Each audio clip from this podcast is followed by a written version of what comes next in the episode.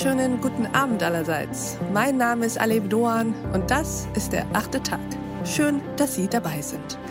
Lassen Sie uns heute über die ganz großen Ideen sprechen. Menschenrechte, Demokratie, gesellschaftlicher Zusammenhalt. Wie universell sehen wir zum Beispiel Menschenrechte wirklich? Welche Wege gibt es aus der Demokratiekrise und steckt die Demokratie überhaupt in einer Krise? Darüber sprechen wir heute mit einer Schriftstellerin, einer politischen Schriftstellerin. Herzlich willkommen im achten Tag, Nora Bossong. Guten Tag. Frau Bossong, würden Sie sich uns mal vorstellen? Ich bin Nora Bossong. Ich schreibe Essays, Romane, Gedichte, ab und an auch. Und ich glaube, mein Interesse gilt immer einem besseren Verständnis der Gegenwart, was aber auch bedeutet, dass ich ab und an äh, über die Vergangenheit schreibe. Denn die Gegenwart versteht man ja dann auch besser, wenn man weiß, worauf sie fußt. Und Sie sind heute hier, um mit uns darüber zu sprechen, dass die Gegenwart und vor allem die Demokratie Gegenwart kein Fußballspiel ist, das man sich einfach anschaut, sondern von Teilnahme und Engagement lebt, welche gesellschaftlichen Umbrüche beobachten Sie eigentlich gerade?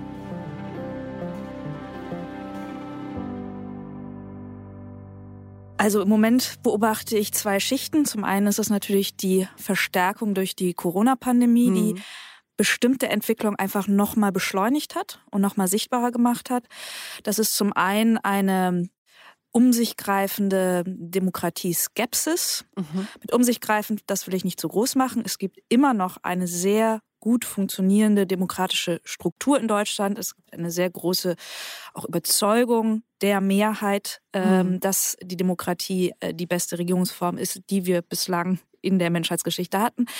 Es gibt auch einfach als positives Beispiel drei Kanzlerkandidaten und Innen, die alle drei sehr überzeugte Demokratieverfechter sind, mhm. die äh, solide, eingelesen, absolut informiert sind, unterschiedliche Auffassungen haben, aber alles in einem absolut demokratischen Rahmen. Und wenn wir uns das angucken, können wir eigentlich sagen, es ist toll, es ist super. Wir haben nicht äh, Marine Le Pen, die äh, um den Élysée-Palast buhlt. Wir haben nicht einen Donald Trump, der da plötzlich in diesem Triell oder wie das mittlerweile mhm. heißt, das heißt nicht mehr Duell, äh, sitzt. Oder irgendwelche abstrusen nationalistischen Ideen, die da auf der Ebene mhm. lanciert werden. Was man aber natürlich sehen kann, ist, dass durch die Corona-Maßnahmen es zum Teil zu einer sehr starken Skepsis kam, zu einer Delegitimierungsstrategie mhm. gegenüber der Regierung, die nicht zu verwechseln ist mit einer Kritik an den Maßnahmen, die man ja hier oder dort natürlich treffen kann. Es ist auch immer wichtig für eine Demokratie, Kritik zu äußern, das ist klar. Aber mit Delegitimierung meine ich, dass man unterstellt, diese Regierung würde eigentlich nicht mehr im Auftrag des Volkes oder des Landes agieren, sondern aus versteckten untergründigen Interessen. Das ist mhm. natürlich ein Problem, was sichtbar geworden ist, was nicht durch die Pandemie erfunden wurde, aber wo einfach auch was sichtbar geworden ist. Was anderes ist natürlich das Auseinanderreißen der Gesellschaft. Wir haben beispielsweise Stadt und Land, mhm. die offensichtlich sehr unterschiedlich in, in unterschiedlichen Blasen leben. Wir haben teilweise wirklich eine, eine Kommunikations- Störung zwischen unterschiedlichen Gruppen in der Gesellschaft. Und da vermisse ich auch eine größere Toleranz, eine größere Neugier, auch ehrlich mhm. gesagt, und ein Abweichen von der eigenen Überzeugung. Ich meine, Überzeugungen sind toll und wenn mhm. jemand für seine Überzeugung eintritt, ist das wunderbar. Aber wenn man darüber vergisst, anderen Leuten zuzuhören oder vielleicht mhm. auch mal diese Überzeugung zu mhm. hinterfragen, dann wird es etwas einseitig.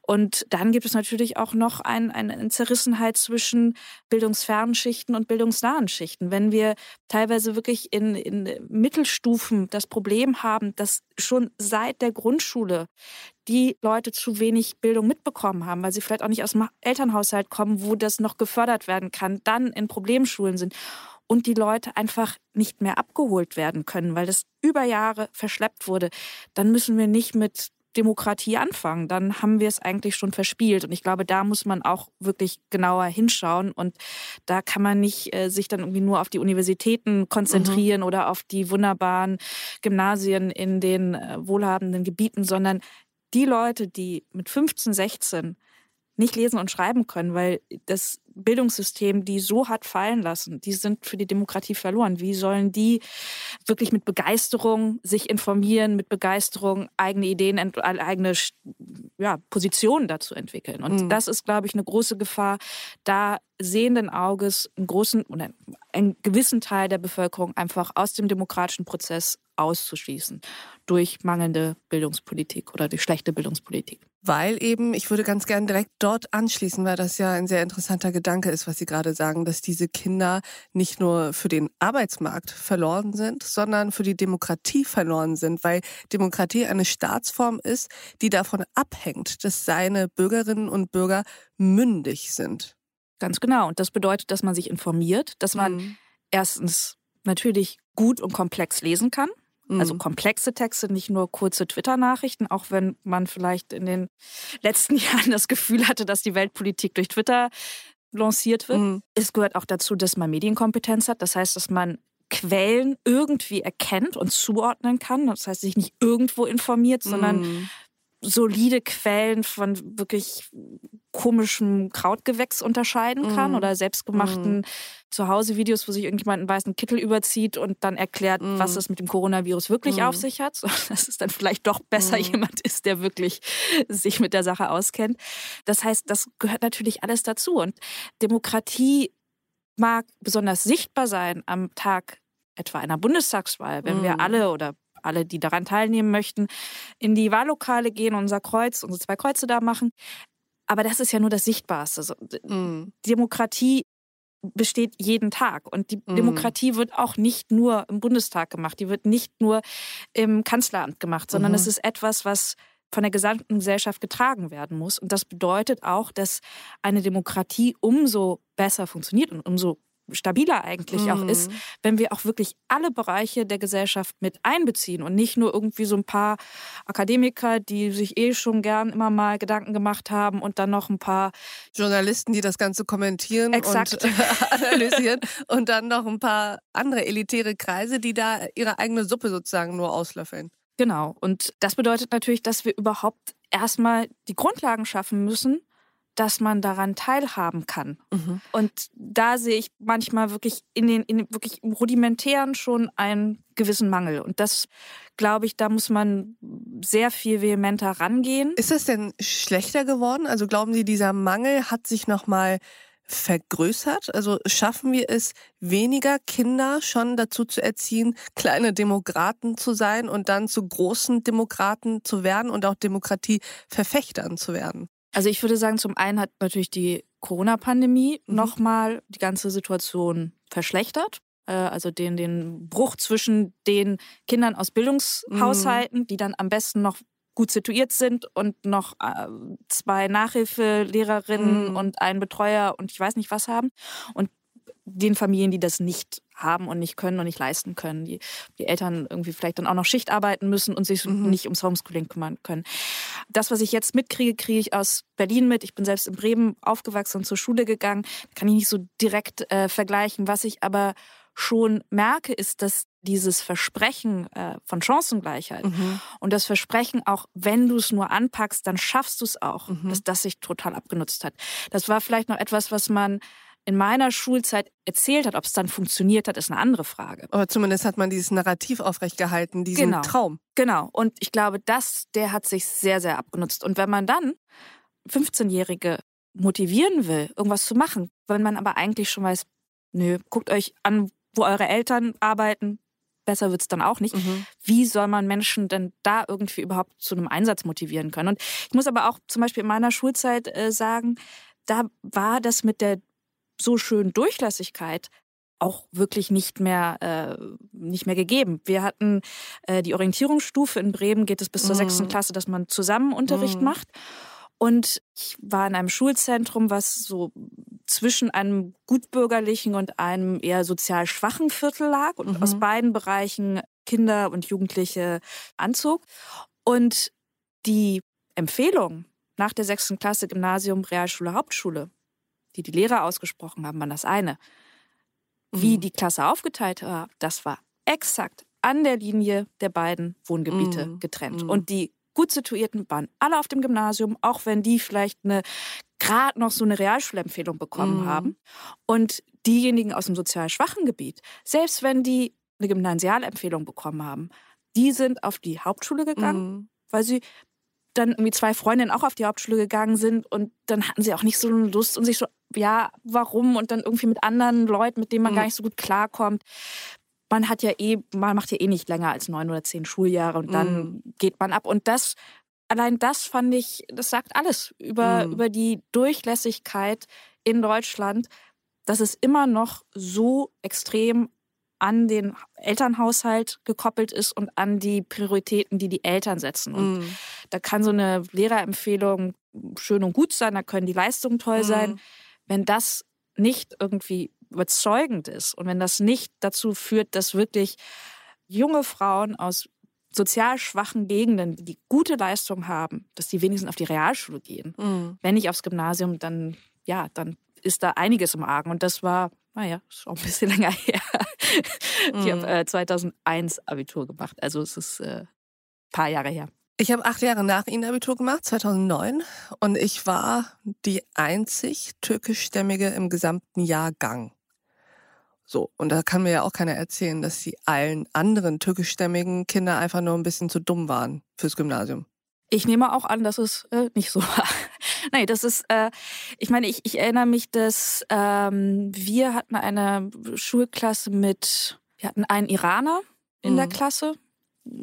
Das war's. Mhm. Und äh, da kann man natürlich auch sozusagen von den Migrationsgeschichten ist, ist es halt wirklich häufig, dass die iranischen Familien, die nach Deutschland kamen, häufig aus bildungsstarken Familien, Familien kommen. Mhm. Deswegen ist es auch nicht so überraschend, dass mhm. so jemand mhm. sich dann äh, gerade im Gymnasium wiederfindet und alle anderen waren dann eben auf dem anderen Schulzweig dieses mhm. Schulzentrums. Und ja, es ist eine traurige, traurige Bilanz.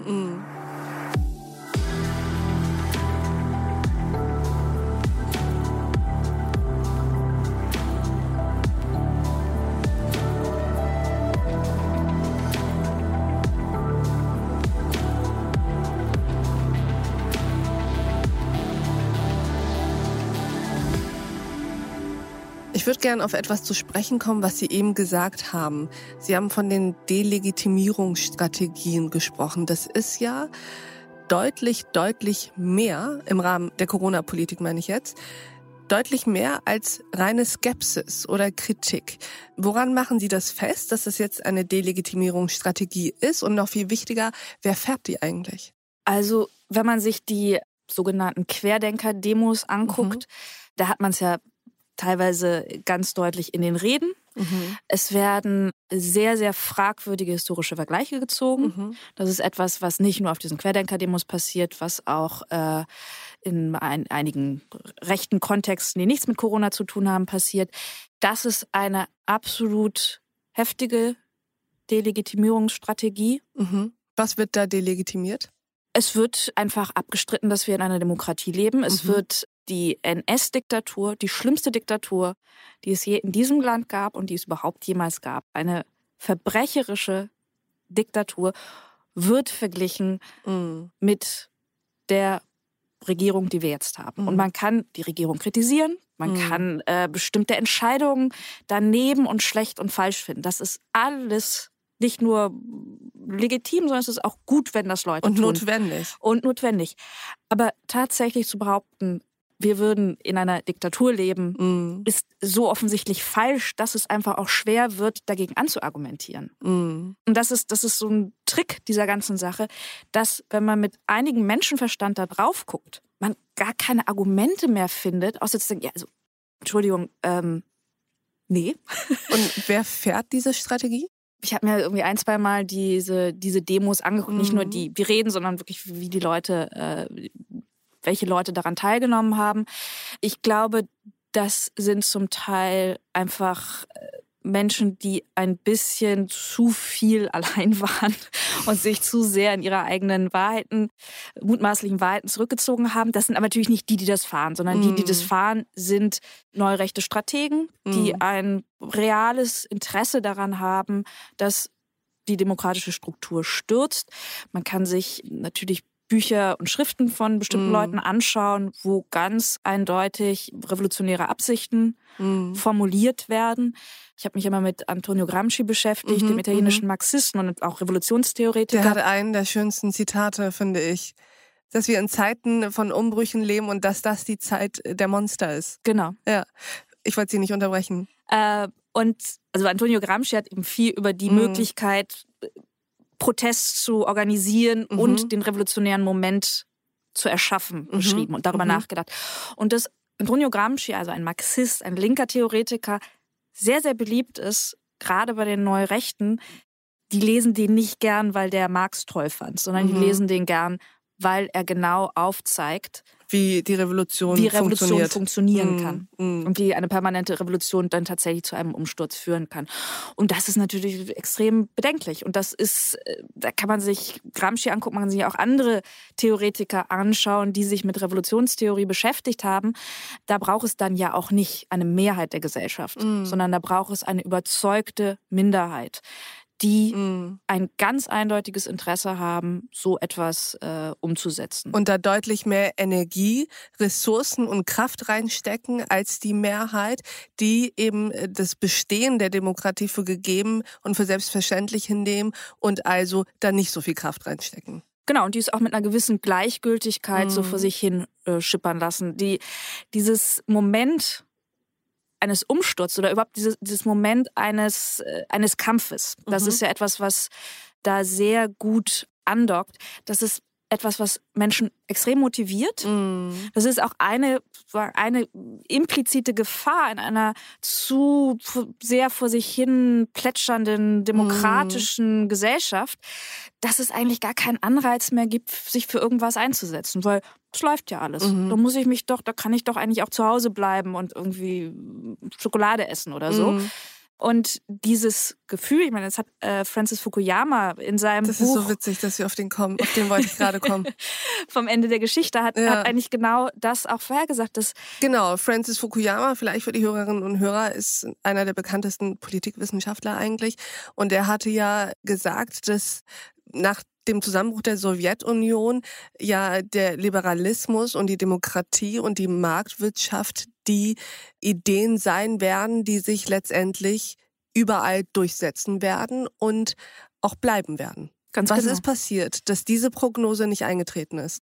Man muss sagen, dass Fukuyama ja in seinem Buch auch die mhm. andere Prognose mit reingeschrieben hat. Er hat sie einfach für weniger wahrscheinlich eingeschätzt, aber er hat schon gesagt, dass wenn es eine autokratische Regierung schafft, sich gut mit ähm, Marktwirtschaft und mit offenen Märkten zu verbinden, dann kann das auch eine extreme Sprengkraft haben. Dann kann es auch eine extreme Sogkraft haben. Und Beispiel China. Beispiel China. Mhm. Und damals sah die Struktur äh, der chinesischen Regierung noch überhaupt nicht so oft aus, dass die sich so schnell würden öffnen können, mm. dass die mhm. solche, so eine Aufholjagd machen würden. Mm. Aber wenn man sich das natürlich heute anschaut, dann ist genau das eingetreten, was er so ein bisschen prognostiziert hat. Dass mhm. eben dadurch sich wirklich erwiesen hat, ja, Menschenrechte sind was Schönes, aber den Wohlstand können ohne. wir auch anders ja. generieren. Genau. Ja. Und äh, das ist natürlich ja eine, eine Gefahr, eine, das ist, glaube ich, das, was uns alle gerade auch beschäftigen sollte. Dieses, das ist äh, jetzt auch nicht so eine blöde Rhetorik vom Kampf der Systeme, weil man ist mhm. sofort wieder in so einer kalte Kriegsrhetorik mhm, drin. Mhm. Aber umgekehrt, naja, es ist, es ist, geht schon darum, welches, welches System wollen wir, in welchem Freiheitsmaß wollen wir leben und wie egal ist es uns auch, wenn uns Freiheitsrechte dann weggenommen werden. Aber was ist eben passiert, dass Francis Fukuyama auch scheinbar ja für uns jetzt hier in dieser Gesellschaft nicht mehr so richtig die eine Erklärung bieten kann, wenn wir ja sehen, dass die Demokratie gerade in einer Krise steckt und äh, ja besonders nochmal gefordert ist und aus unterschiedlichen Ecken ja auch angegriffen wird. Nicht in China, wo sie ja sowieso nicht stattfindet, sondern hier vor Ort. Also zum einen, wenn man... Oder in den USA, wo das genau. Kapitol gestürmt wird. In den USA ist es ja, das ist ja eigentlich ja. sozusagen noch, äh, schien uns ja immer als eine sehr, sehr stabile ja. Demokratie zu sein. Zum einen hat es natürlich auch mit, mit einer Beschleunigung von, ja, von, von Globalisierungsprozessen zu tun, mit dem einfach bestimmt, also mit dem Menschen überfordert sind und das ist auch erstmal verständlich verständlich, dass es Überforderung gibt. Mhm. Und wenn sie dann nicht irgendwie abgefangen wird, führt halt schnell zu so einem Einigeln, zu so einem, mm. so einem ja, ich will meine Stacheln ausfahren, damit das, was um was? mich rum passiert und von dem ich nicht ganz verstehe, was da abläuft und von dem ich aber glaube, dass es mich in meiner Existenzgrundlage einengt. Damit will ich nichts zu tun haben. Das heißt, dieses, dieser, dieser neonationalistische und diese neonationalistische Entwicklung, die wir in einigen Ländern sehr stark sehen und in anderen zumindest ein bisschen sehen, ist auch vielleicht eine fehlende Antwort, so kann man es vielleicht formulieren, mhm. auf bestimmte Entwicklungen, die sehr, sehr schnell abliefen und Gesellschaften brauchen eine Zeit, bis sie auch Veränderungen verdauen können und bis mhm. sich Veränderungen gesetzt haben, bis es äh, wirklich in einem gesunden Maße sich eigentlich so gefangen hat. Dann kommt natürlich hinzu, dass wir mit der Digitalisierung ganz neue Möglichkeiten auch der Manipulation haben. Und das mm. ist auch etwas, was Fukuyama nicht vorhersehen konnte. Es gab damals nicht Facebook, es gab gab es damals schon StudiVZ, als, ich der, als er das geschrieben hat. Ich glaube, es gab gerade mal so, nee, Quatsch, da gab es ja noch nicht mal, wann gab es die ersten E-Mails? Also die erste E-Mail, die ich bekommen habe, war 98 zur mhm. Wahl von Schröder. Also äh, ich war jetzt vielleicht nicht die erste, die E-Mails bekommen hat, aber es war wirklich noch in einer Zeit, in der man diese ganze Tragweite von Blasenbildung innerhalb einer Social Community, innerhalb einer digitalen Welt nicht hat vorhersehen können. Damals hat man noch, wenn man öffentlichen Nahverkehr benutzt hat, Menschen ein Buch lesen sehen oder aus dem Fenster schauen. Man hätte sich nicht denken können, dass alle da sitzen und irgendwie so ein, so ein Tablet oder Handy mm. vor, vom Gesicht haben und alle nur noch darauf gucken. Also das sind, das sind technische Entwicklungen, ja, die konnte jemand wie Fukuyama so nicht vorhersehen. Und sehr viel von dieser, von Verschwörungstheorie, aber natürlich auch wirklich von gesteuerter Manip Wahlmanipulation passiert ja genau auf dem mm. Weg. Das passiert nicht mm. mehr äh, dadurch, dass irgendein Wahlkämpfer sich. Keine Faltblätter mehr. Genau, keine Faltblätter oder schmeißt. sich an den Stammtisch in, in einer Kneipe mm. setzt, sondern dadurch aber dann natürlich auch viel weniger durchschaubar sind, weil man der Person nicht mehr ins Gesicht guckt und äh, sie nicht mehr einschätzen kann und ganz anders abgeholt wird. Und ich glaube, wir dürfen eines auch nicht unterschätzen. Wir sprechen immer von digitalem und von Social Media immer davon, dass das so eine große Anonymität herrscht, die da stattfindet und dass das alles so eine anonyme Sache ist. Gleichzeitig aber, das fand ich sehr interessant, darüber habe ich mit einer Psychologin gesprochen. Damit beschäftigen sich gerade tatsächlich Psychologen und Neurowissenschaftler und auch Kommunikationswissenschaftler, ist unser Smartphone gleichzeitig auch etwas, zu dem wir ein sehr, sehr intimes Verhältnis haben, weil es uns in der Tat so nah ist. Mhm.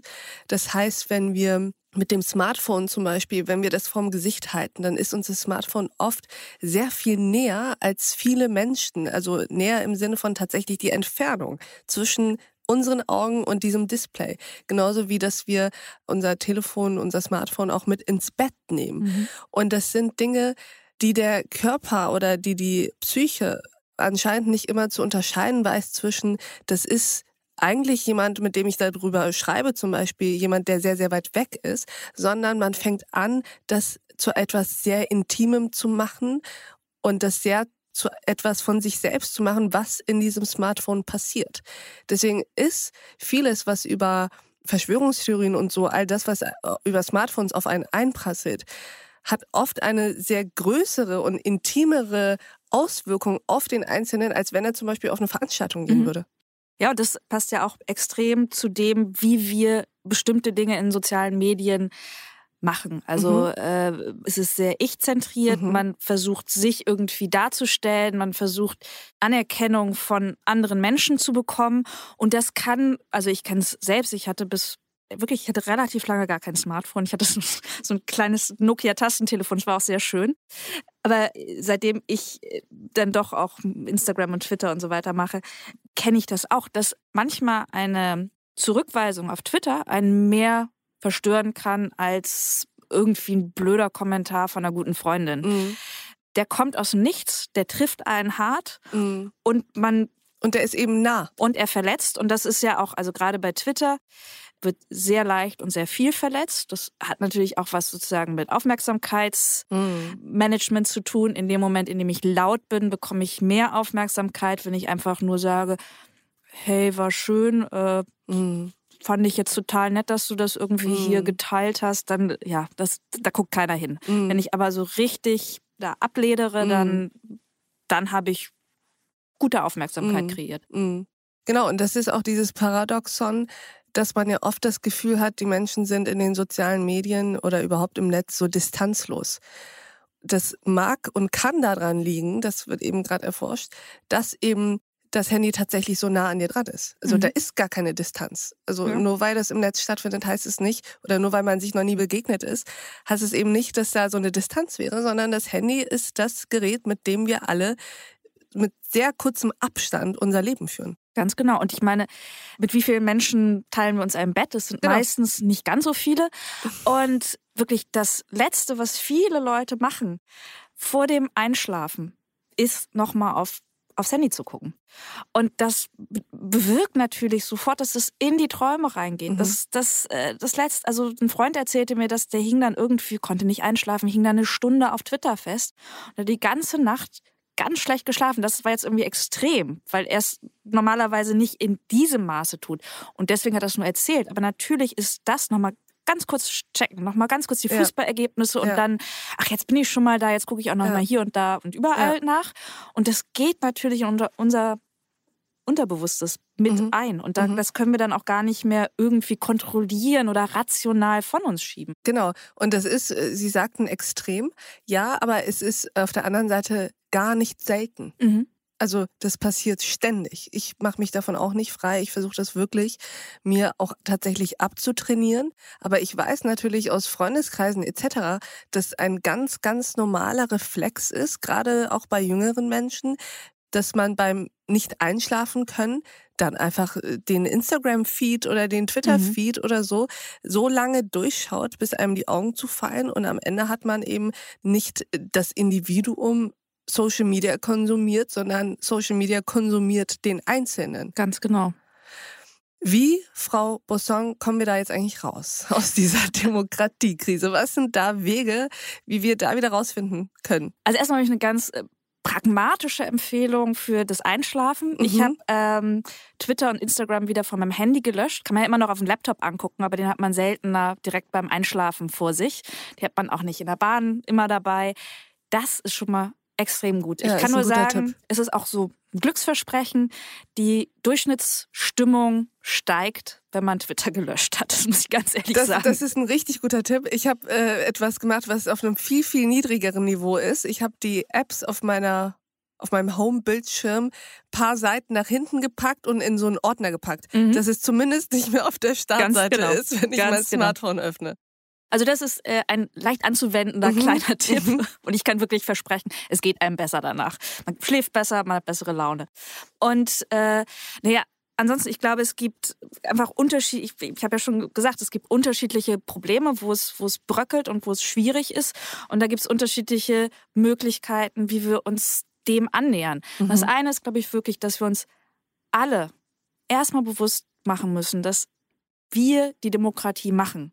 Mhm. Demokratie steht und fällt mit dem Engagement der Bürgerinnen und Bürger. Das haben Sie total schön gesagt. Wir leben nicht in einer Demokratie, sondern wir machen ganz Demokratie. Genau, ganz mhm. genau.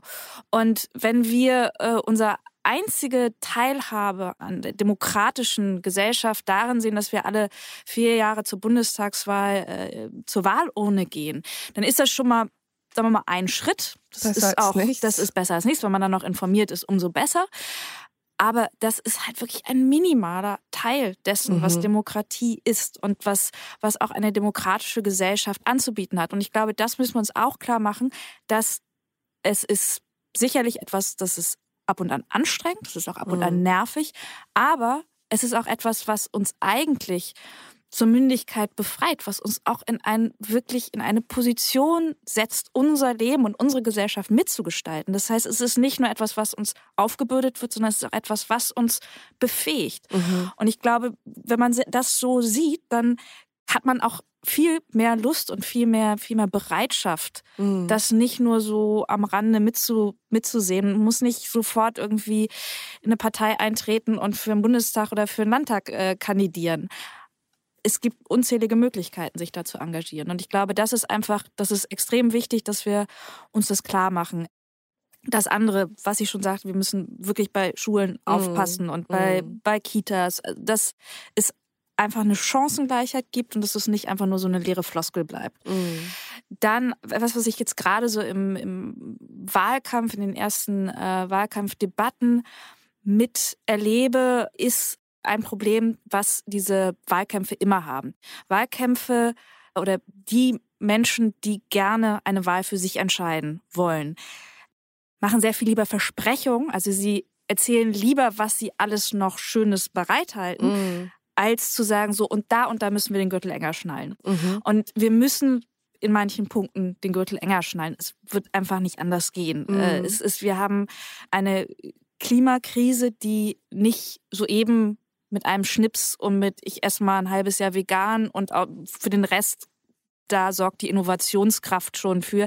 Damit ist es nicht getan, sondern mm. es ist etwas, was auch extrem verzahnt ist. Es ist mm. das Klima auf der einen Seite, es ist globaler Wohlstand, es ist äh, diese Verzahnung von Migrationsbewegungen, Wohlstandsbewegungen, Klima sich, sich wirklich verschärfende Klimasituationen, Wetterphänomene, unbewohnbar werdende Regionen. Mm. Und da glaube ich, wird es Politikern und Politikerinnen, die eine Wahl gewinnen wollen, sehr schwer fallen, das wirklich gut mhm. zu erzählen. Also wenn sie denn dann noch gewählt werden mhm. werden. Also dann sind es, wenn das jetzt einer der, der drei Kandidatinnen und Kandidaten äh, macht, kann man relativ sicher sein, dass die Person dann eher nicht ganz so viele Stimmen kriegt. Mhm. Und ich glaube, das ist Aufgabe der Zivilgesellschaft und die Zivilgesellschaft ist eben auch Teil der Demokratie das wirklich bewusst zu machen, weil zum Beispiel ich als Schriftstellerin, natürlich möchte ich meine Bücher verkaufen. Ich möchte, dass ich weiterhin Artikel schreiben kann und mhm. irgendwie, ja, Lesungen mache und so weiter. Natürlich bin ich nicht komplett frei davon, also Interessenten zu haben und so weiter. Aber ich muss nicht gewählt werden. Und ich mhm. glaube, Leute wie ich, aber auch, also Journalisten, ganz anders engagierte Leute in der Zivilgesellschaft, genau, die können eine bestimmte Aufklärung, ein bestimmtes Bewusstsein dafür schaffen, was sich einfach in den nächsten 10, 20 Jahren wird ändern müssen mhm. in unserer Gesellschaft. Und von ich eher persönlich abraten würde, ist ähm, eine zu sehr erhobenen Zeigefinger. Also dieses, das ist gut, das ist böse, du handelst richtig, du handelst falsch ich glaube, da muss man etwas vorsichtiger vorgehen. Und das ist teilweise natürlich in dieser sehr aufgeladenen Debatte ein bisschen, kommt manchmal ein bisschen überheblich rüber. Von welcher Seite? Ganz klassisch gesagt, von den, von den Großstadt, äh, mm. urbanen Menschen, die mm. äh, in einer schicken Wohnung wohnen, nur im Biosupermarkt einkaufen und dann äh, Menschen, die irgendwo auf dem Land wohnen und die Busverbindung fährt zum letzten Mal um vier, mm. vorschreiben, dass die auch bitte nicht so viel mit dem Auto fahren sollen. Mm. Das ist wirklich ein ganz plattes Beispiel. Klar, ist überspitzt, aber, aber ich glaube, wir verstehen, genau. von und, wem Sie reden. Genau. Und ich glaube, da äh, muss einfach auch mehr Dialogbereitschaft sein und mm. nicht sozusagen aus der eigenen Lebenswirklichkeit das fertige Modell für eine völlig andere Lebenswirklichkeit so vorgesetzt werden, sondern mm. wirklich ein Verständnis, warum es an dem Ort halt nicht so funktioniert und warum mm. es in der Ecke nicht so funktioniert. Mm. Und, aber ich glaube, wir kommen nur voran, wenn wir wirklich zusammen Lösungen suchen mm. und zusammen, das bedeutet erstmal in einen Dialog zu kommen. Und es bedeutet aber eben auch, dass dieser Dialog nicht immer nur von der Politik moderiert werden mm. kann. Also die mm. sind, das ist ein wichtiger Teil des mm. Ganzen, aber es ist ein Teil und es mm. braucht noch sehr viel mehr. Genau, Politiker sind nicht diejenigen, die die Demokratie machen. Sie hatten ja eben gesagt, wir machen Demokratie und auch dieses Wir sind eben nicht nur Politiker und auch nicht nur gewisse Kreise, zu denen man ja dann irgendwann auch noch, äh, ich weiß nicht, Journalisten dazu zählen kann, Anwälte, Kunst- und Kulturschaffende, sondern mit dem Wir ist ja wirklich jeder Einzelne gemeint und Demokratie fängt ja dann auch im Kleinsten an, indem man eben sein Gegenüber versucht erstmal offen an und aufzunehmen und zu gucken, was will der eigentlich, wovon spricht der eigentlich, was ist seine Lebensrealität und könnte er in manchen Punkten nicht auch recht haben. Ganz genau. Höre ich da auch so ein bisschen raus, dass Sie dafür plädieren würden, dass man die demokratischen Elemente und auch die Menschen, die noch sozusagen auf der demokratischen Seite sind, mehr zur Verantwortung zieht und da mehr rein investiert und jetzt nicht so sehr unbedingt sich darauf fokussiert, diejenigen, die man vermeintlich schon verloren hat an Verschwörungstheorien etc., an auch extremistische Gruppierungen, nicht so viel da rein investiert, die zurückzubekommen. Also ich würde zumindest äh, sagen, dass äh, der Verantwortungsbegriff schon mal ein ganz guter ist.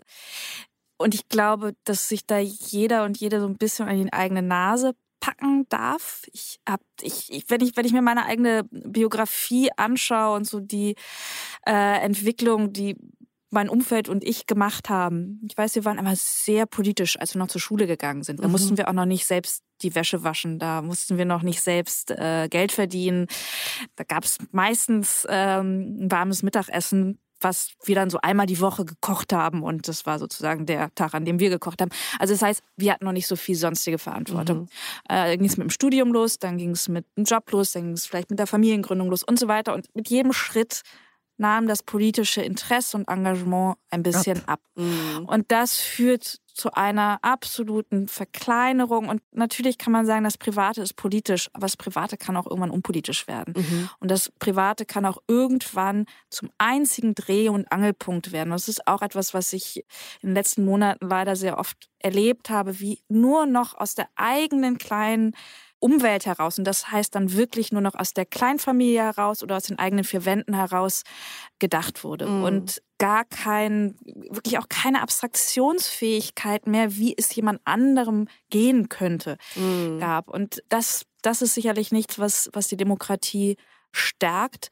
Und ich meine, ich glaube, es gibt bei den Leuten, die tatsächlich nicht mehr überzeugt sind von der demokratischen Verfassung gibt es immer noch ein paar Leute, die man, die man zurückgewinnen kann, mhm. wirklich mit Überzeugung und mit auch mit Perspektive. Also Perspektive mhm. ist etwas, was mhm. unglaublich wichtig ist.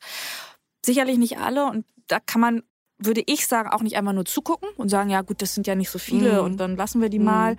Äh, diese Frage mit Rechten reden, also damit sind ja Neurechte mhm. gemeint, mhm. äh, die Diskussion gab es lange und es gibt für beide Seiten dann gute Argumente.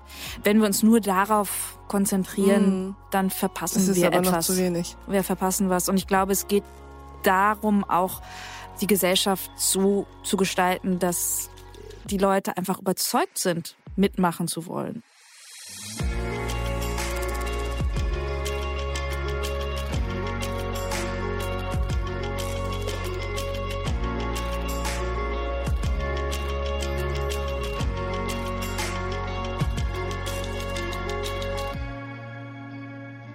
Was Sie gerade erzählt haben oder gesagt haben, das fand ich total interessant, mit dem das Private ist politisch, aber es kann auch ganz schön unpolitisch werden oder eben auch pseudopolitisch. Mhm. Also das ist ja auch ganz oft so, dass Menschen denken, sie seien im Privaten politisch, dabei sind sie das nur so ein bisschen symbolhaft, indem sie eben nur dieses und jenes essen und daraus ein Ding machen, aber darüber hinaus dieses politische, demokratische gar nicht insofern verinnerlicht haben, als dass sie ständig den Austausch und den Dialog auch auf der politischen Sphäre suchen. Und da ist mir gerade eingefallen, ich habe letztens ein total interessantes Zitat von Hannah Arendt dazu gelesen. Ich habe mir das gerade rausgesucht. Sie hatte gesagt, in der Moderne haben die Menschen den öffentlichen Raum zugunsten ihrer Arbeit und ihres Privatlebens aufgegeben. Wenn wir doch nur den antiken Tatendrang wiederentdecken könnten, um der Politik und der freien Existenz ihren Stellenwert in der Mitte des Lebens zurückzugeben. Das ist doch genau das, oder? Ja, ganz genau. Aber ich meine, Hannah Arendt ist da eh eine tolle äh, Philosophin, weil sie natürlich auch mit, diesem, mit dieser ganzen Idee von Vita Activa und also genau, mit das ist auch aus das, Vita Activa. Das, das Handelnden, ja.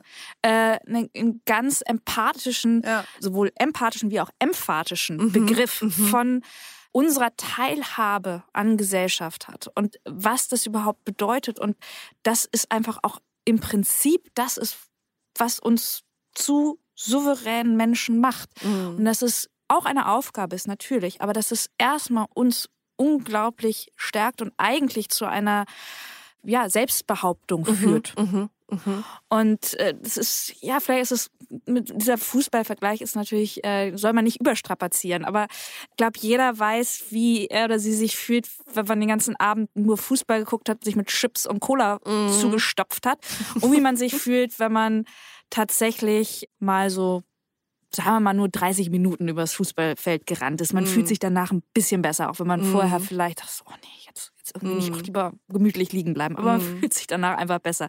Und vielleicht kann man es sehr weit gespannt ja, ja, diesen weiß, Vergleich auf die Demokratie ja. äh, über, übernehmen. Dass, wenn man sich engagiert, es ist am Anfang irgendwie anstrengender und man will lieber einfach rumliegen und das Engagement ist doch schon so viel, wenn man gerade auf Facebook irgendwas geliked hat und damit hat man ja eigentlich schon sein genau. Engagement genau. gezeigt. Genau. Ja, wenn man aber dann wirklich merkt, was es bedeutet, mitzumachen, dann merkt man auch, wie, wie es sich anfühlt, wenn sich diese quasi diese innere Muskulatur wieder mm. irgendwie bemerkbar macht. Vielleicht mm. gibt es dann auch mal Muskelkater, aber mm. Erstmal man spürt wieder was. Ich finde, der Fußballvergleich ist doch total angemessen. das ist total gut. Ähm, wir haben eben von dem Verantwortungsbegriff gesprochen und auch eben jetzt gerade vom Mitmachen und Vorangehen und die Demokratie am Leben erhalten. Welche Rolle kommt da eigentlich, äh, Frau Bossong, Künstlerinnen und Künstlern zu? Wie politisch darf und muss vielleicht auch Kunst sein?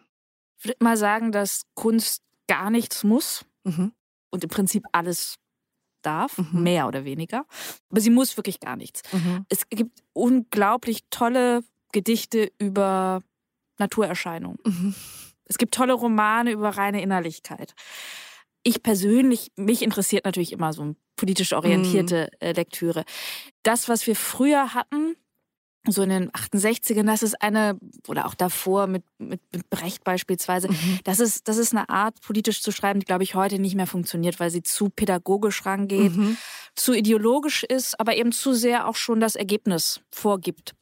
Und das glaube ich, oder ich hoffe es vielleicht sogar auch ein bisschen, dass das heute Rezipienten nicht mehr so abholt, sondern, mhm. also meine, meine Vorstellung von, von politisch starker Kunst und Literatur ist, dass es einfach zum Denken anregt, dass, mhm. dass, man, dass man bestimmte Dinge, über die man selbst stolpert, die man selbst hinterfragt, dass man da die Leute mitnimmt. Und ich glaube, was, was Literatur, ich rede jetzt erstmal von Literatur, mhm. aber es bezieht sich eigentlich meistens auch auf, auf bildende Kunst, sehr gut kann, ist erstmal sich zu wundern und zu zweifeln. Mhm. Und das sind Fähigkeiten, die wir alle haben, die wir häufig nicht so gut heißen weil wir lieber sicher sind. Mhm. Also gerade das Zweifeln. Aber das ist auch etwas, was unglaublich wichtig ist. Sich zu hinterfragen, andere zu hinterfragen, zu zweifeln, das ist wichtig und es ist toll. Und ich glaube, sagen wir, gehen wir nochmal zur Politik als Gegen, äh, Metier. Das Antworten liefern will? Genau, was auch erwartet wird. Mhm, mh, Ein Politiker, mhm. der Lösungen und Antworten. lange ja. zweifelt, wobei Helmut Schmidt hat mal gesagt, es ist, äh, ich glaube, es war Helmut Schmidt, nicht ganz wortgetreu, so bedauerlich, dass die Einfältigen nie Zweifel haben und die Klugen immer zweifeln. Ja. Aber trotzdem, wir werden nicht eine äh, Sendung mit Anne Will haben, wo wir fünf Gäste haben, die alle erstmal 30 Minuten lang rumzweifeln. Und sagen, ich weiß doch auch nicht, wie wir es machen Ich weiß es doch auch nicht. Und ich wollte nochmal eigentlich einen Schritt zurückgehen. Ja, genau. Eigentlich das, was ich letzte Woche gesagt habe. Ich weiß auch nicht genau. mehr, ob das noch so richtig ja, ist. Genau, ja. Äh, wäre auch mal nett eigentlich. Wäre eigentlich auch mal nett. Vielleicht kann man mal so eine Sondersendung Anne Will und der Zweifel machen. Das wäre eigentlich ganz hübsch. Fand ich auch schön. Äh, aber das ist natürlich etwas, was Literatur auch feiern kann. Hm. Und ich finde, die Möglichkeit, erstmal Fragen aufzuwerfen, ist wunderbar und das ist toll und das kann Literatur natürlich nochmal anders als Journalismus, weil ich als, als Romanautorin natürlich viel mehr Zeit habe. Ich muss nicht auf den Tag genau, ich muss nicht mm. tagesaktuell schreiben, da meinetwegen bei Wochenzeitungen, Wochenformaten mm. auf die Woche genau, sondern ich kann natürlich in einem viel langsameren Maße sich Dinge entwickeln mhm. lassen. Mm. Und das, ich kann dadurch, dass ich Protagonistinnen und Protagonisten habe, dadurch, dass ich Funktionen habe, kann ich nochmal ganz anders Leserinnen und Leser mit nehmen, als das mm. Journalismus tun kann. Mm. Nichts gegen, also Journalismus ist auch toll. Ich will nur sagen, dass, äh, ja. aber dass, dass es da nochmal noch mal eine andere Intimität geben Klar, kann. Ich natürlich. weiß, was Sie meinen, ja. Und äh, ich glaube, in dem Sinne kann ähm, Kunst und Kultur sehr politisch sein und einfach auch ein wichtiger Teil unserer, Gesell unserer Gesellschaft und unseres gesamten Nachdenkens, unseres unserer Selbstvergewisserung, was sind wir eigentlich als Gesellschaft, als Menschen, wo mm. wollen wir hin, über bestimmte Fragen, von denen, bei denen wir jetzt merken, dass wir viel zu lange nicht über sie gesprochen haben. Mm. Das ist mhm. sowas wie, was ist eigentlich der Tod in unserer Gesellschaft? Mm. Das ist seit 15 Monaten kriegen wir jeden Tag Todeszahlen durchgesagt im Radio oder im Fernsehen oder auf, auf Was macht das mit uns? Was macht das mit uns? Dazu, Frau Bossong, habe ich eine Spezialfolge mit Sebastian Fitzek aufgenommen. Was macht die ständige Konfrontation ja. mit dem Tod eigentlich mit uns während Corona? Ich würde vor allem sagen, warum haben wir vorher so mm. wenig über den Tod gesprochen? Mm. Und warum haben wir den so sehr ausgeklammert aus unserer Gesellschaft? Vermutlich, weil das in unsere moderne, hyperkapitalisierte Leistungsgesellschaft nicht passt. Ganz genau. Also, und natürlich macht der Tod auch Angst. Das mm. ist das Natürlichste, was der Toten macht, abgesehen davon, dass er sterben mhm. lässt. Und das ist etwas, was natürlich blockiert, was hemmt, was äh, uns flüchten lässt. Und es ist auch eine Auseinandersetzung mit dem Hinfälligwerden und mit den Menschen in unserer Gesellschaft, die eben beispielsweise in den Alten- und Pflegeheimen mhm. sind, die wir nicht mehr so oft in den Fokus schieben. Da wird einfach auch sichtbar, was in unserer Gesellschaft über Jahre hinweg ausgeklammert wurde mhm. und was über Jahre hinweg auch nicht Teil der Debatte war. Was ist, was ist die Würde eines Menschen? Das hatten wir ganz zu Beginn der Pandemie als Frage. Und ich glaube, dass es uns gut tun würde. Ich hoffe, dass die Pandemie bald so weit äh, im Griff ist, dass wir tatsächlich da relativ sicher mhm. stehen. Aber die Frage, was ist eigentlich die Würde des Menschen und mhm. wie steht sie zu dem reinen Leben des Menschen was, wie, wie wägen wir da ab? Das ist eine Frage, die wir uns weiter, womit wir uns weiter auch beschäftigen müssen. Ich frage mich, ob diese Tendenz, dass wir uns immer weniger bis zu Corona mit dem Tod auseinandergesetzt haben, auch damit zusammenhängt, dass wir eine immer säkularisiertere Gesellschaft werden, dass auch die Religion und der Glaube, der sich ja schon eigentlich in allen Religionen ständig mit dem Tod auseinandersetzt, einfach auch eine viel kleinere Rolle in unserem Leben spielt. Ja, und es gibt, gerade wenn man auf die Religion, den Rückgang einer allgemeinen Religiosität mhm. blickt, dann gibt es ja zwei Elemente. Zum einen hat natürlich die Religion oder die meisten Religionen, ich würde sogar sagen, alle Religionen haben immer mit dem Tod zu tun, das mhm. ist klar, aber sie haben auch immer eine Transzendenz. Mhm, sie haben genau. eine, eine, also die christliche Tradition hat die Auferstehung Jesu Christi, das Leben nach dem Tod. Tod. Das heißt, wir mhm. haben eine Perspektive danach. Genau.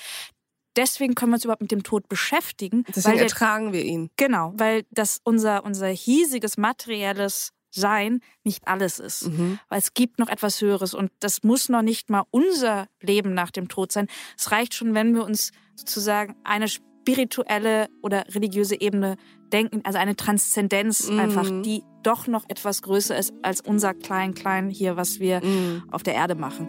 Und dann überhaupt können wir uns daran wagen, über dieses Phänomen zu denken.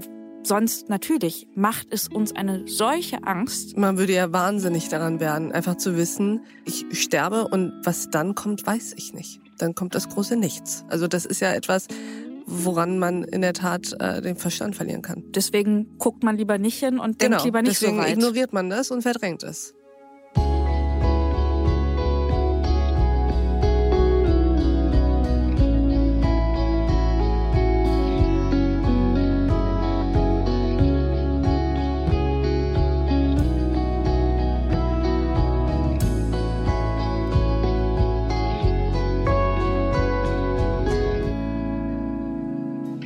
Um nochmal ganz kurz auf äh, Verantwortung und die Verantwortung von Künstlern, Künstlerinnen und Kulturschaffenden zu sprechen zu kommen.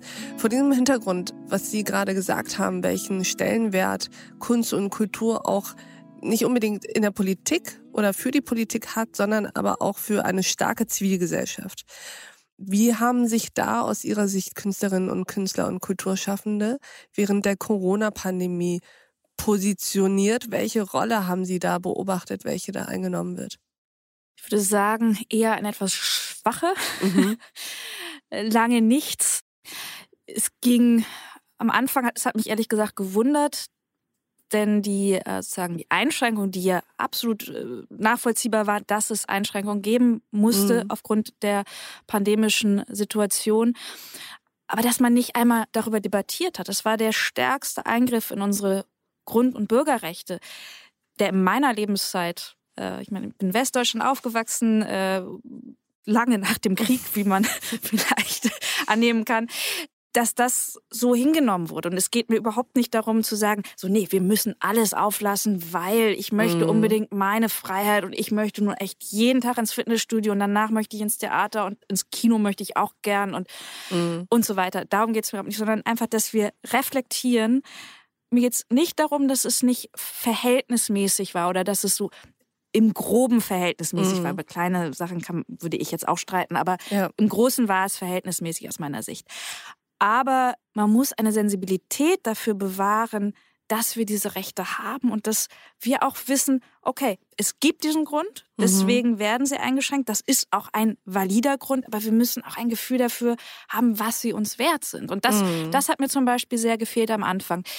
Dann hatte ich das Gefühl, dass wenn sich dann wirklich laut Kulturschaffende geäußert haben, war es entweder für das eigene Wohl und Wehe, mhm. das Wort Systemrelevanz, für Kunst und Kultur finde ich äh, sehr nett, wenn das Leute für Kunst und Kultur verwenden, aber ich finde es immer ungünstig, wenn es Kulturschaffende für sich selbst verwenden. Mhm. Also wenn ich vor drei Jahren noch sage, ich bin ganz systemkritisch, weil ich bin ja Künstlerin mhm. und ich gucke mir das ganz kritisch das mhm. System an und dann ähm, plötzlich bin ich systemrelevant. Plötzlich bin ich sehr systemrelevant ja. und das ist auch eine gewisse Arroganz. Das ist einfach, äh, ich finde Kunst und Kultur, das habe ich ja vorhin auch äh, versucht klarzumachen. Ich finde, es ist sehr, sehr wichtig. Mhm. Und ganz unabhängig von der Wichtigkeit, ich liebe Kunst und Kultur. Mhm. Aber wir können vielleicht auch mal als Kulturschaffende in einer Pandemie verstehen, dass die Krankenpflegerin oder der Krankenpfleger im Krankenhaus gerade mal ein bisschen systemrelevanter ist als wir. Mm. Und das ist, glaube ich, so eine gekränkte narzisstische Eitelkeit. Mm. Und das, finde ich, steht Kulturschaffenden überhaupt nicht gut. Und das war unangenehm, ehrlich gesagt, zu beobachten. Und so sehr ich wirklich Verständnis habe für die, denen es ökonomisch schlecht ging und die dann auch zu Recht sich bemerkbar gemacht haben. Das verstehe ich total. Mhm. Aber trotzdem wirklich nur auf den eigenen Kreis zu schauen und selbst Leute, denen es ökonomisch dann doch weiterhin gut ging, weil sie festangestellt an Theaterhäusern sind, die einfach so blöd das ist, ich verstehe jeden, der oder die geklagt und gejammert hat in, in diesen 15 Monaten. Auf jeden Fall. Aber trotzdem erwarte ich dann von Kulturschaffenden nicht nur für sich selbst zu demonstrieren. Mm, das war auch das größte Problem, das ich hatte, zum Beispiel mit dieser Aktion, die vielleicht all das, was Sie gerade beschrieben haben, auf die Spitze getrieben hat, mit alles dicht machen, ähm, dass es eben darum ging, dass wirklich großartige Künstler, ja, die da aufgestanden sind und eben ein solches Fass aufgemacht haben für sich. Und das fand ich so enttäuschend, weil ich mir dachte, ihr seid so wichtig für die Zivilgesellschaft und wie wäre es gewesen, wenn ihr genau diese Aktion gemacht hättet für Schulkinder oder mhm. so etwas? Ihr wärt die Helden dieser Nation gewesen. Mhm. Aber dadurch, dass es für sich selbst war, war es dann so ein bisschen schwach. Ja, es war sehr selbstverliebt auch einfach. Mm. Und das war auch etwas, was an dieser Aktion besonders provoziert hat und nicht mm. gewollt provoziert. Also es gibt mm. ja gewollte Provokation, ja, ja. da war ja auch einiges dabei, aber was ungewollt provoziert hat, dass man da recht gut situierte Menschen in ihren schönen Loftwohnungen sah. Ich glaube, in einer Loftwohnung kann man sich auch sehr einsam fühlen. Und auch die schönste Darum Loftwohnung ja ist immer noch blöd im Lockdown. Aber da sind doch Leute, bei denen man merkt, die sind jetzt nicht kurz davor, auf der Straße zu sitzen. Die, die müssen sich jetzt nicht den Kopf zerbrechen, weil gerade ihre Wirtschaft unten mm. einfach nicht mehr überlebt, weil sie vor dem wirklich existenziellen Nichts stehen. Sie sind nicht mit drei Kindern in einer Zwei-Zimmer-Wohnung von 50 Quadratmetern. Ich glaube, das hat einfach auch wirklich Menschen, die meinetwegen äh, gerne am Sonntag den Tatort gucken und sich auch gerne irgendwie mit diesen Leuten identifizieren oder gerne wirklich ihren Sonntagabend mit diesen Menschen verbringen und mit diesen, mit diesen Schauspielern, die eine Rolle spielen, sehr wütend gemacht. Ich glaube, man erwartet mehr Grüße von solchen Leuten. Ja, ich, äh, ich will jetzt nicht bei allen Schauspielern sagen, dass ich immer Größe erwarte. Gibt, es gibt ein paar Schauspieler, bei denen ich Größe erwarte, die haben tatsächlich also so meine Lieblingsleute, die haben da auch sowieso nicht mitgemacht, aber äh, ich bin nicht bei allen überrascht. Das verstehe ich sehr gut. Frau Bossong, lassen Sie uns zum Abschluss dieses Gesprächs mal kurz darüber sprechen, was Ihnen eigentlich Hoffnung macht, dass wir das hinkriegen mit dem Demokratie machen. Ich glaube, erstmal muss man die Hoffnung sich hinstellen das ist gar mhm. nicht so schlecht, womit ich sage, ich bin eigentlich so Zweckpessimistin, deswegen mhm. ich bin gar nicht so äh, die die hoffnungsfrohe. Hilft auch ganz gut, mhm. ist auch so für mich Schützt eine, vor Enttäuschung. Genau, genau so. Ich, ich fahre damit ganz gut, ist aber nicht für jeden was. Ich glaube nur, dass so etwas wie beispielsweise die Klimakrise ist einfach momentan die große sichtbare mhm. Krise. Mhm. Das ist eine, mit der wir absolut und zwar unmittelbar und mit jedem Jahr stärker zu tun haben werden, wo wir auch die Entwicklung immer stärker am eigenen Leib spüren werden. Wenn wir die uns anschauen, entweder aus der Perspektive, es reicht, wenn ich aufs Fahrrad umsteige total gut, ist auch ganz gut für die, für die Bewegung und für die Figur. Gesundheit und so. Und so. Äh, total prima Fahrrad zu fahren. Aber das wird nicht reichen. Also es wird nicht reichen, weil Sie und ich jetzt Fahrrad fahren. Mhm. Das wird die Klimakrise nicht, nicht komplett abwenden. Also das heißt, wir dürfen uns auf der einen Seite nicht überschätzen mhm. und auf der anderen Seite dürfen wir uns aber auch nicht unterschätzen. Denn das ist sozusagen die andere Richtung. Wenn ich das Gefühl habe, okay, das ist eh alles gelaufen die Leute wussten es seit 20 Jahren, die wussten es seit 30 Jahren, sie haben nichts getan und jetzt ist es einfach zu spät. Wenn es zu spät ist, dann mache ich auch dann letzten Tanz auf der Titanic. Dann mhm. äh, mache ich auch nichts mehr. Sondern wir müssen uns immer noch die Perspektive bewahren. Es lohnt sich, uns einzusetzen. Und es lohnt sich für etwas zu kämpfen. Und es lohnt sich auch dafür vielleicht wirklich mal Ab Abstriche zu machen. Mhm. Also, weil es noch nicht alles gelaufen ist. Aber es, es ist brenzlig und mm. es muss sich etwas verändern. Mm.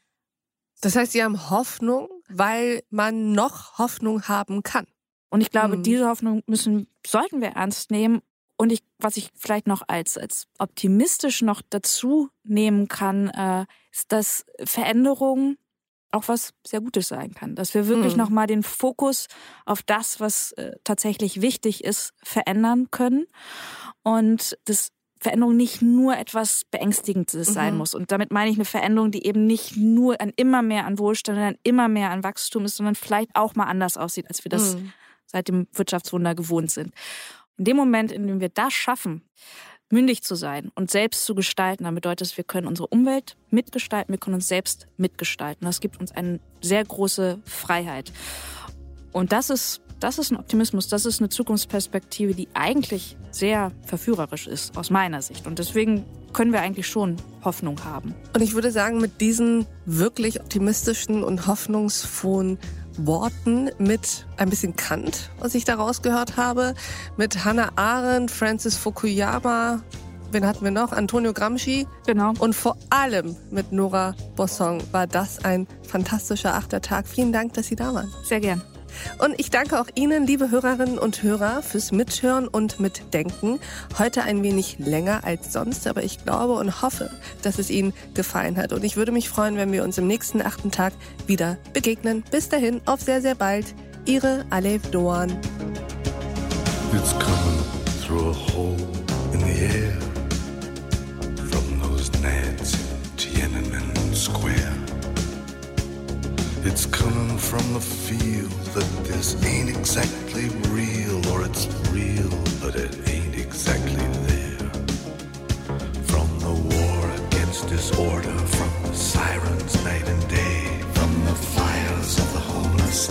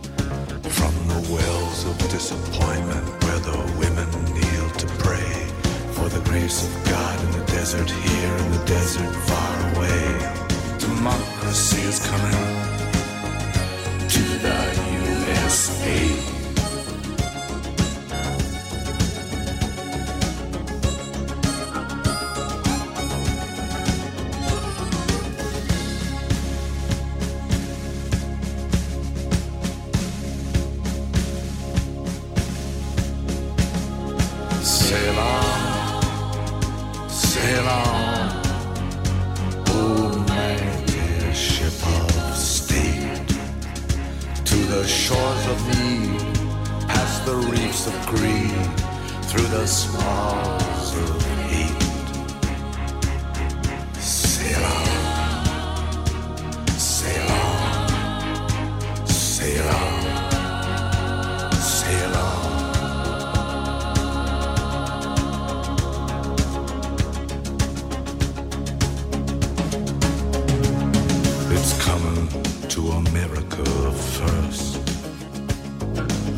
cradle of the best and of the worst. It's here they got the range and the machinery for change, and it's here they got the spiritual thirst. It's here the family's broken, and it's here the lonely say that the heart has got to open in a fundamental way. Democracy is coming to the USA.